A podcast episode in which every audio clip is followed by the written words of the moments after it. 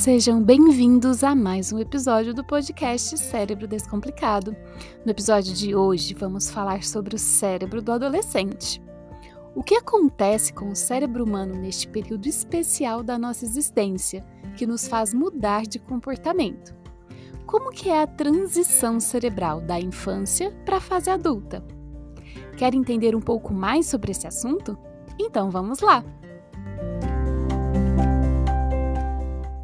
Quando olhamos a população adolescente, observamos dois fatores que norteiam os seus comportamentos: a impulsividade e a maior possibilidade em assumir riscos. Estes fatores se refletem em dados estatísticos apresentados pela OMS, que demonstram que as principais causas de morte em adolescentes são o homicídio, acidentes de trânsito, o suicídio e o uso de substâncias ilícitas, todas causas relacionadas a comportamentos de risco. Mas por que será que essa faixa etária está tão sujeita a esses tipos de comportamento? Será que o comportamento adolescente pode ser explicado pela neurociência?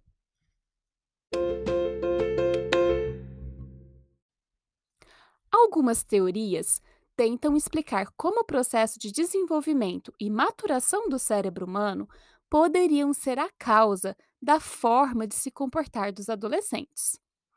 A principal teoria disponível é o chamado modelo de incompatibilidade. Este modelo sugere que o aumento dos riscos e da busca de sensações emocionais na adolescência, quando comparado à infância e à fase adulta, emerge do desenvolvimento diferencial de duas áreas cerebrais, o córtex pré-frontal e o núcleo accumbens. Mas para compreender este modelo, primeiramente é necessário diferenciarmos a impulsividade e a tomada de risco. Embora tratemos muitas vezes como sinônimos, estes fatores que influenciam nossos comportamentos apresentam diferentes bases neurais, sendo processados por áreas encefálicas diferentes e tendo processos de desenvolvimento também diferentes. A impulsividade tem relação com a ausência de inibição de comportamentos concorrentes. E o que isso quer dizer?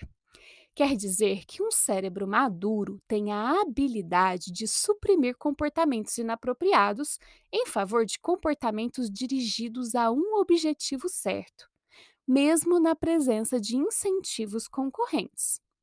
Por exemplo, você recebe um convite para jantar com os amigos em plena quarta-feira. Você sabe que estes encontros normalmente se prolongam por horas e mais horas, e normalmente você chega em casa no meio da madrugada. Mas esta semana há algo diferente. No dia seguinte, você tem uma reunião importantíssima com seu chefe, que irá provavelmente te oferecer uma promoção. O que é mais importante para você neste momento? Seu cérebro maduro avalia as possibilidades e faz a escolha baseado em seus objetivos de longo prazo, priorizando o trabalho e a promoção ao prazer. Mas e se você fosse um adolescente? Provavelmente escolheria o jantar com os amigos. E no dia seguinte, quando estivesse de ressaca e com a cara de quem não dormiu, se arrependeria por não ter priorizado o trabalho.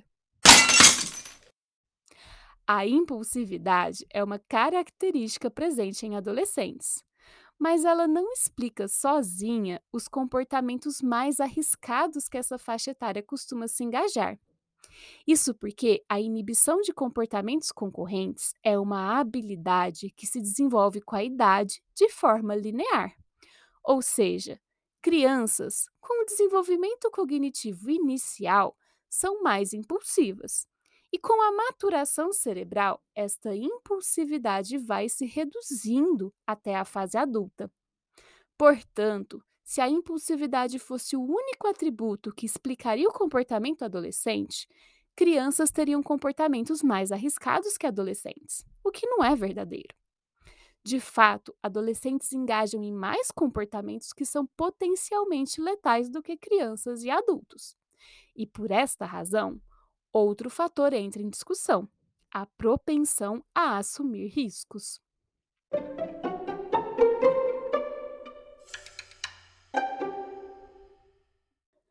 A propensão em assumir riscos, ao contrário da impulsividade, parece aumentar significativamente na adolescência, quando comparada com a infância e a fase adulta. Este fator está associado à busca por recompensas imediatas, em detrimento de recompensas de longo prazo. Por exemplo, você está numa festa com os amigos, consumindo bebidas alcoólicas. De repente, um dos amigos sugere que vocês continuem a festa na casa dele. E, embriagado, ele oferece uma carona para você e seus colegas. Você poderia tomar a decisão mais segura, chamar um carro de aplicativo ou um táxi para ir para a casa dele. Ou ainda, ir para casa dormir. Mas a proposta de ir com os amigos, todos conversando, rindo e confraternizando, te parece muito mais divertida e prazerosa. Assim você toma a decisão, arriscar a vida para obter alguns minutos de prazer. Parece exagero, mas é exatamente isso que acontece. Como dissemos antes, os acidentes de trânsito estão entre as principais causas de morte entre adolescentes, em grande parte devido à imprudência e ao consumo de substâncias psicoativas quando estão ao volante.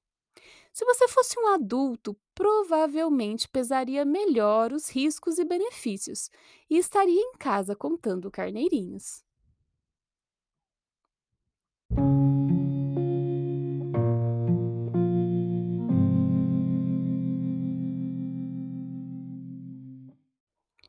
Portanto, quando observamos o cérebro do adolescente, duas características parecem estar presentes: uma impulsividade, que é menor do que em crianças, mas ainda assim presente, e uma maior propensão em assumir riscos na escolha de seus comportamentos, que é significativamente maior em adolescentes.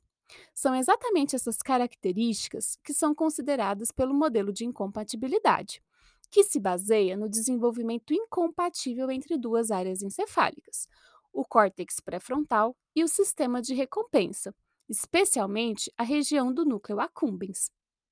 O desenvolvimento do córtex pré-frontal tem relação direta com o que chamamos de desenvolvimento cognitivo e está diretamente relacionado à capacidade de controlar impulsos para a realização de comportamentos direcionados a objetivos de longo prazo. A habilidade de controlar impulsos e adiar as gratificações, com o objetivo de otimizar os resultados de suas ações, amadurece de forma linear da infância à fase adulta e depende do amadurecimento do córtex pré-frontal. Esta região é uma das últimas a amadurecer em nosso encéfalo. Durante este processo de amadurecimento, as conexões entre neurônios se tornam mais eficientes eliminando conexões desnecessárias e fortalecendo conexões relevantes. Quando esta área atinge sua maturidade, em teoria, somos capazes de tomar decisões totalmente conscientes, avaliando os riscos e benefícios de cada comportamento e escolhendo aqueles que irão nos proporcionar os melhores resultados, mesmo que as recompensas venham mais tarde.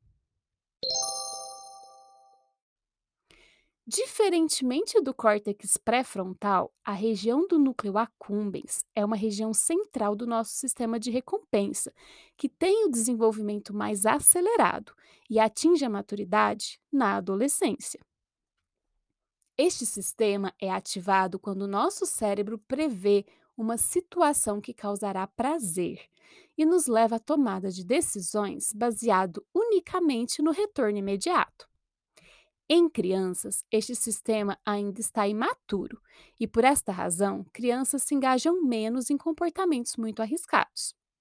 Já em adultos, as decisões arriscadas são inibidas pelo córtex pré-frontal já maduro. Mas em adolescentes? Bom, com um sistema de recompensa totalmente funcional, buscando por ativação, e um sistema de inibição ainda imaturo, adolescentes são levados a tomar decisões arriscadas com mais facilidade, o que acaba tendo como consequência um maior risco de se engajar em situações potencialmente letais. Este desequilíbrio no desenvolvimento das áreas cerebrais explicaria, portanto, o comportamento observado em adolescentes, a incompatibilidade entre o desenvolvimento do córtex pré-frontal e de áreas subcorticais como o núcleo accumbens. Mas aí você me pergunta, do ponto de vista evolutivo, qual a vantagem de adolescentes engajarem em comportamentos arriscados? Isso não levaria à morte com mais facilidade e, portanto, à diminuição no número de indivíduos da espécie? Bom, os cientistas especulam que, embora este padrão de desenvolvimento cerebral possa parecer pouco adaptativo, ele serve a um objetivo bem importante nessa fase da vida: a busca pela independência dos progenitores. A adolescência é exatamente o período em que buscamos nos afastar dos progenitores e buscar os nossos pares e os nossos parceiros sexuais. E para isso, precisamos de uma dose de coragem. Afinal, deixar o ninho não é fácil. Estudos com os animais demonstram que este é um padrão que se repete no desenvolvimento cerebral de outros mamíferos e é essencial para atingir a independência. Talvez este conhecimento não te ajude a controlar os seus futuros filhos adolescentes, mas pode te ajudar a compreender os motivos pelos quais eles agem da forma como agem e te ajudar a orientá-los de forma mais direcionada, com o objetivo de evitar que, nessa busca por riscos, eles se matem em acidentes de trânsito, brigas ou ainda adquiram uma infecção sexualmente transmissível ou uma gravidez não planejada.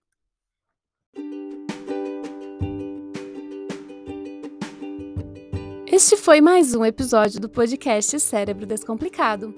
No episódio de hoje, nós falamos um pouco sobre como o nosso cérebro se desenvolve na fase da adolescência e como este desenvolvimento pode estar associado ao nosso comportamento durante esta fase da vida. No próximo episódio, vamos falar um pouco sobre o que acontece com o cérebro apaixonado. Tá interessado? Então não perca o próximo episódio.